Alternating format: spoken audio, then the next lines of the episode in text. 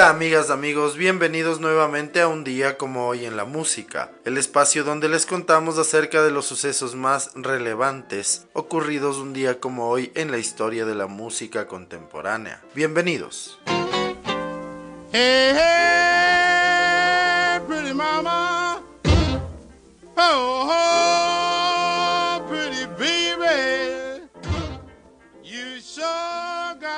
un día como hoy en el año de 1915 nace en St. Louis, Missouri, el cantante de blues y guitarrista Gene Phillips. Murió el 10 de enero de 1990 en Lakewood, California, a los 74 años.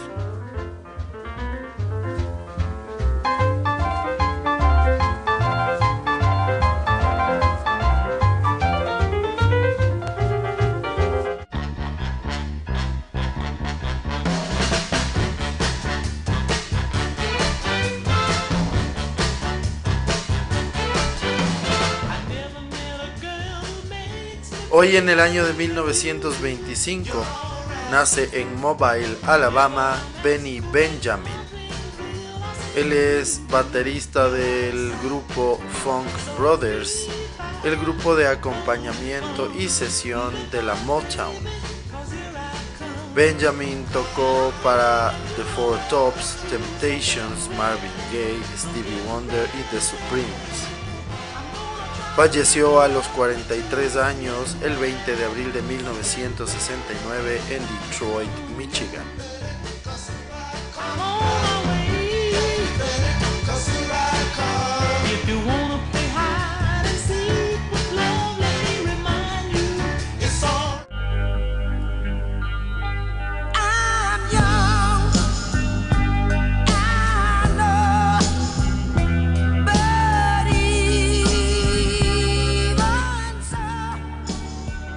Hoy en el año de 1941 nace en la línea Andalucía, España, el guitarrista Manuel Charlton.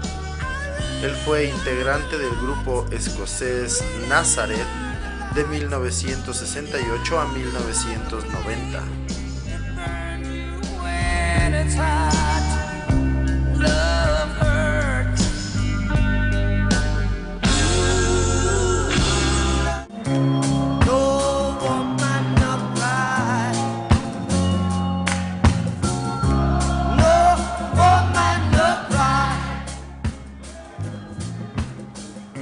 Un día como hoy, en 1946, nace en Santiago de Cuba, Cuba, la cantante Rita Marley. Fue componente del grupo I Trees, pero sobre todo es conocida por ser la vocalista, corista y esposa de Bob Marley.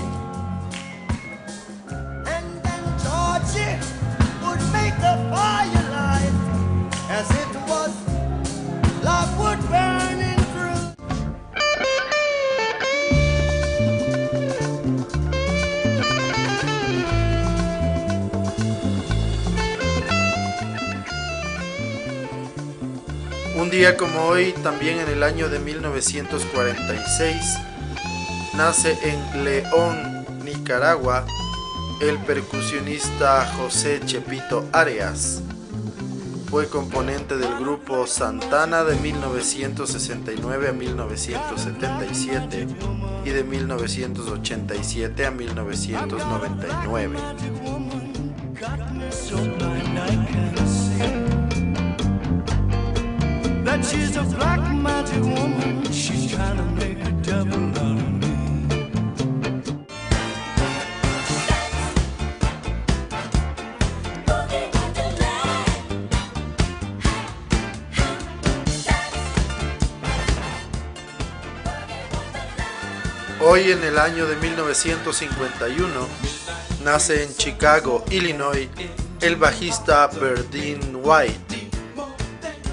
Él es hermano joven del fundador de Earth, Wind and Fire, Maurice White. Verdín, también miembro de la agrupación, ha estado en la banda desde su fundación.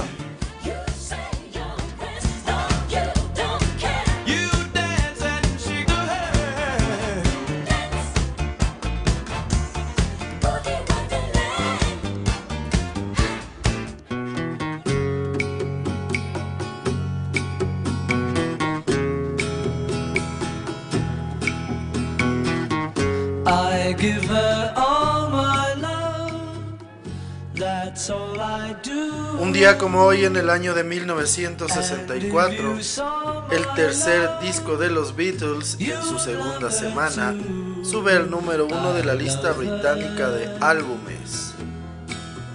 A Hard Day's Night estará 21 semanas de manera consecutiva en lo más alto y 32 semanas en el top 10.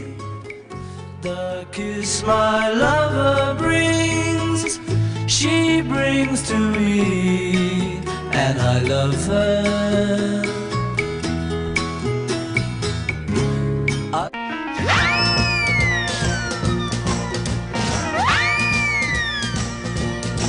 Oh, God said to Abraham, kill me a son.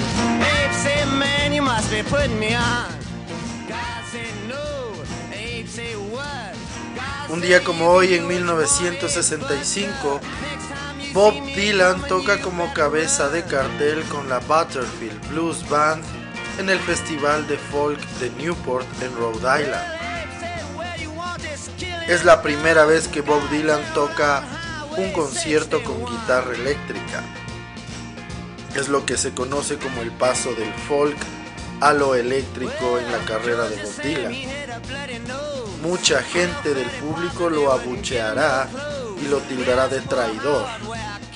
Sin embargo, el día es histórico y es considerado uno de los más influyentes en la historia de la música tradicional.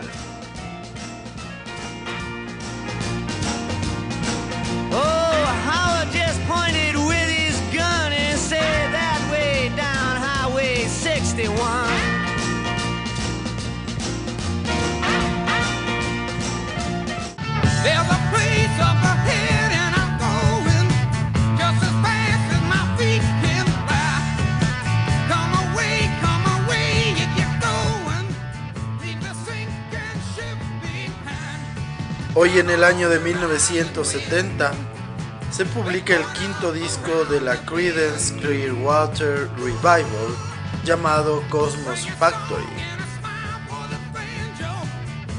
El disco tiene temas exitosos como Traveling Band, Who Will Stop the Rain, Looking Out My Back Door, Up, Around and Bend, entre otros. Este fue el único disco del grupo en llegar al número uno en los Estados Unidos y el Reino Unido.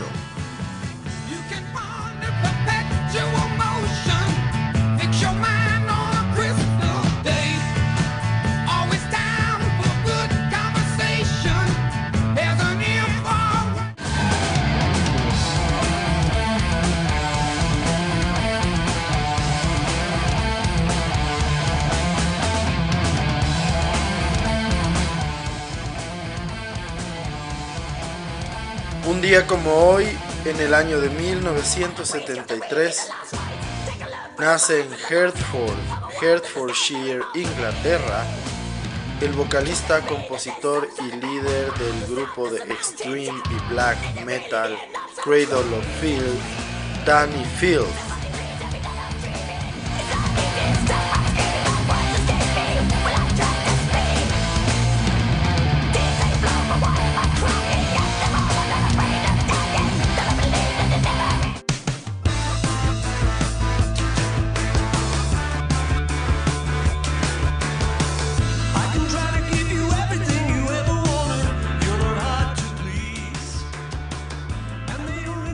Día como hoy en 1974 nace en Bishop's Stortford, Hertfordshire, Inglaterra, el músico, productor y compositor Paul Epworth. Él ha trabajado con Adele, Flores and the Machine, Coldplay, CeeLo Green, U2, John Legend, Bruno Mars, Block Party y trabajó como productor en el disco de 2013 de Paul McCartney llamado New, en donde coescribió cuatro canciones.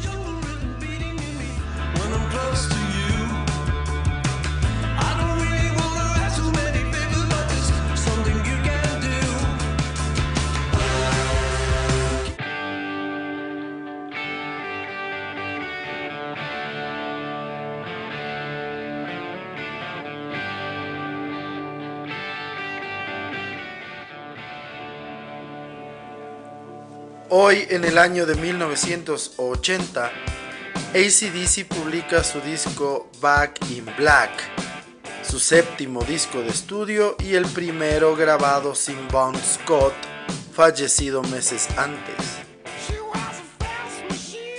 Comandado por el single You Shook Me All Night Long, el disco está considerado como el segundo álbum más vendido de la historia tras Thriller con 50 millones de discos vendidos. A pesar de vender 22 millones de copias solo en los Estados Unidos, el disco llegó al número 4 en ese país, pero fue número 1 en el Reino Unido. Brian Johnson debuta como vocalista en lugar de Bon Scott.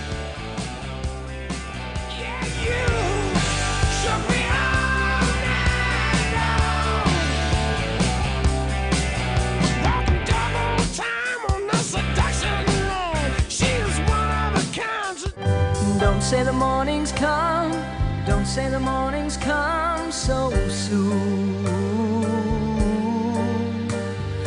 Must we end this way when so much here is hard to lose? Un día como hoy en el año de 1981, Love is everywhere. Air Supply consigue el número uno en la lista de singles en los Estados Unidos con el tema The One That You Love.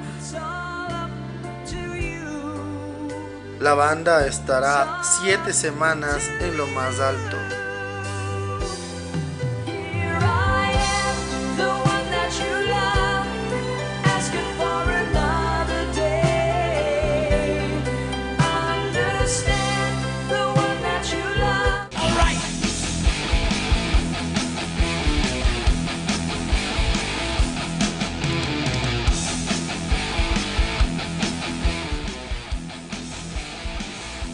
Un día como hoy en el año de 1983 se lanza el álbum Kill 'Em All de Metallica. Kill 'Em All es el álbum debut de la banda estadounidense de thrash metal. Fue grabado con muy poco presupuesto y alcanzó el puesto 120 en la lista estadounidense de la Billboard 200 en el año 2007. Hasta la fecha ha vendido más de 3 millones de copias en los Estados Unidos.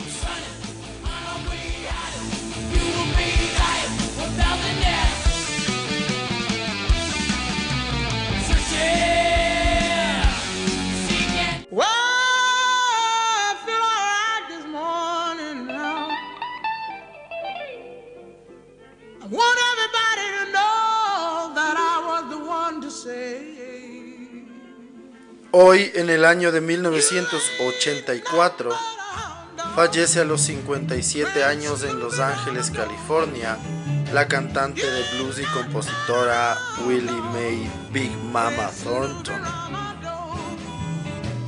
Fue la primera artista en alcanzar el número uno con Hound Dog en 1953. La canción también la interpretó e hizo famosa Elvis Presley.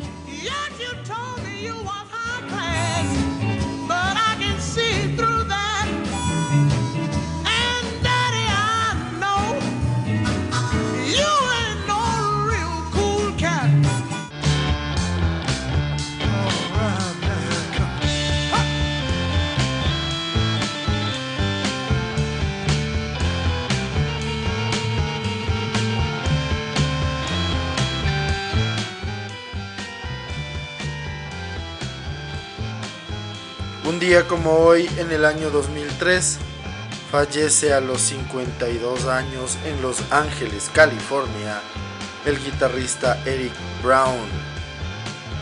Él fue miembro del grupo Iron Butterfly.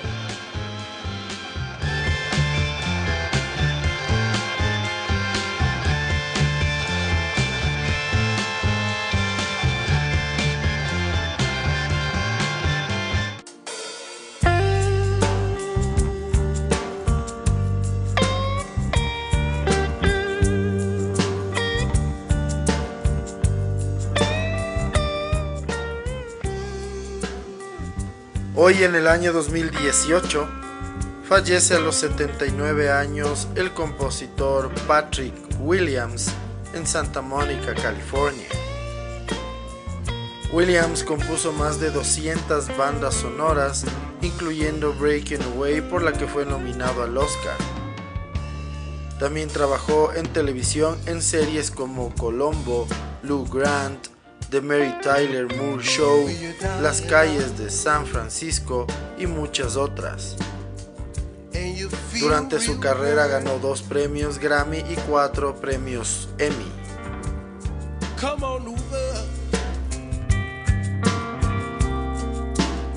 To a place where I work.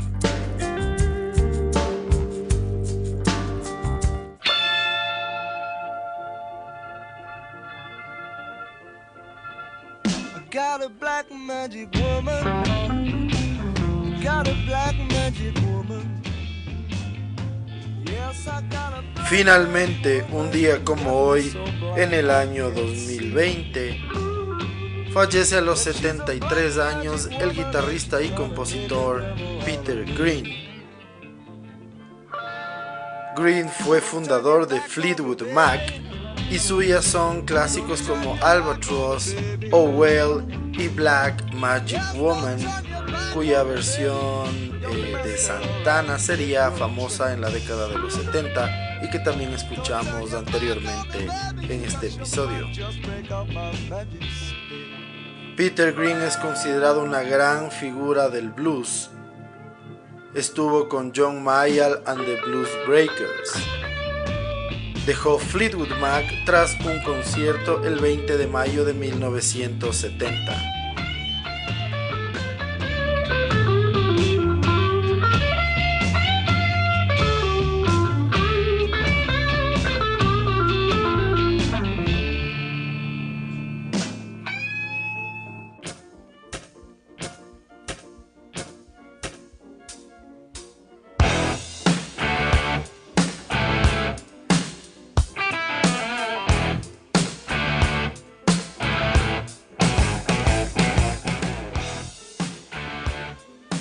Así concluimos el recuento de las efemérides más importantes ocurridas un día como hoy 25 de julio en la historia de la música contemporánea. El día de hoy, para la segunda parte del episodio, les vamos a contar un poco más de detalles acerca del séptimo disco de estudio de ACDC llamado Back in Black. Este disco marca una transición fundamental en la agrupación, ya que se graba con su nuevo vocalista Brian Johnson, luego de que Bon Scott muriera meses antes.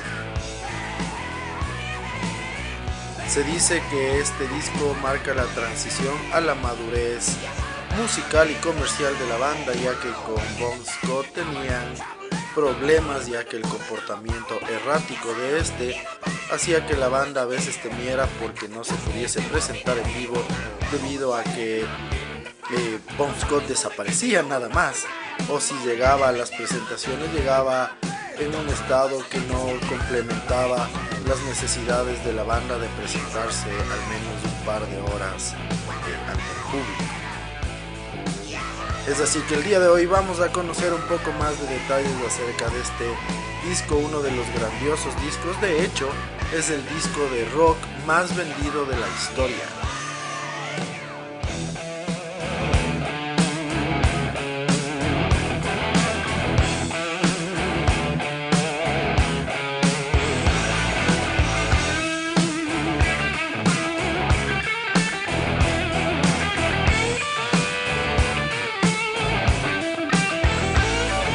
Back in Black es el título del séptimo álbum de estudio del grupo ACDC, publicado un día como hoy en 1980 bajo los sellos Albert Productions y Atlantic Records. Contó con la producción del prestigioso sudafricano Robert John Mott Lange, quien ya había ayudado a la banda en la producción de su álbum Highway to Hell el año anterior. Como ya les habíamos dicho, este es el primer álbum de ACDC que presenta a Brian Johnson como cantante principal tras el fallecimiento de Bon Scott el 19 de febrero de 1980. Tras el notable éxito cosechado con su anterior trabajo, Highway to Hell, la banda australiana planificó una continuación con la intención de seguir aupados en las listas de éxitos. La súbita muerte de Bon Scott por una intoxicación alcohólica truncó ese planteamiento. Tras reclutar un nuevo cantante, retomaron la idea de un nuevo álbum. Con composiciones de Brian Johnson, Angus y Malcolm Young, se encerraron en los estudios de grabación Compass Point en Nassau y entre abril y mayo de 1980 dieron forma a los temas que serían parte de la lista seleccionada con la colaboración del productor Lange para dar forma final al disco. La intervención del productor fue vital para el éxito del álbum y la calidad del sonido obtenido ha sido ampliamente reconocida. La portada del álbum, Back in Black, aparece completamente en negro como señal de luto por el fallecimiento de Scott. El disco se convirtió rápidamente en un éxito mundial. Prueba de ello son los 50 millones de copias que se calcula que se han vendido en todo el mundo, estando considerado así como el segundo álbum más vendido en toda la historia tras Thriller de Michael Jackson.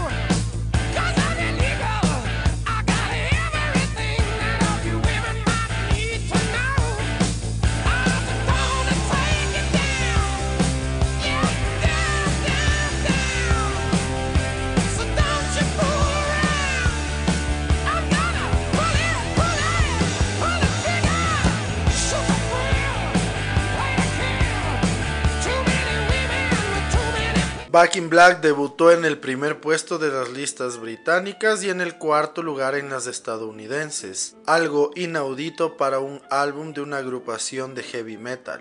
Debido a esto, sus anteriores trabajos volvieron a ser demandados en las tiendas y entraron nuevamente en las listas. El disco contiene 10 canciones, siendo algunos de los éxitos más grandes de la banda, como Shoot to Thrill, Hell's Bells, You Shook Me All Night Long o el homónimo del disco Back in Black.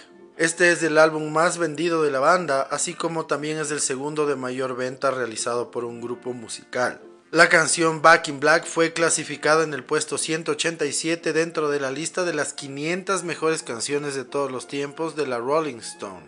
El álbum se colocó en la posición 73 de la lista de los 500 mejores álbumes de todos los tiempos en la edición del 2013 y en el puesto 64 de la edición del 2020 de los 500 mejores álbumes por la revista Rolling Stone. El álbum también fue incluido en la lista de los mil y un discos que hay que escuchar antes de morir, elaborado también por la revista Rolling Stone.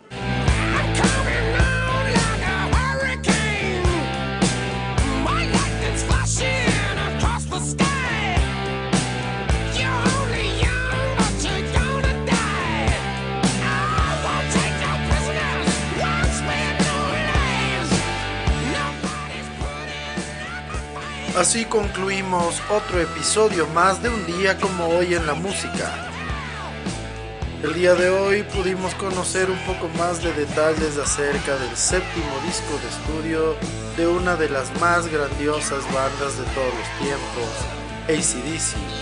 Estamos hablando del disco Back in Black, el disco que marcó un antes y un después tanto en la carrera de ACDC como en la música o en la importancia de la música rock o heavy metal en los listados y en la música comercial. Esperamos que nos sigan acompañando en los siguientes episodios. Les agradecemos siempre su sintonía y con esto nos despedimos. Muchísimas gracias. Chau.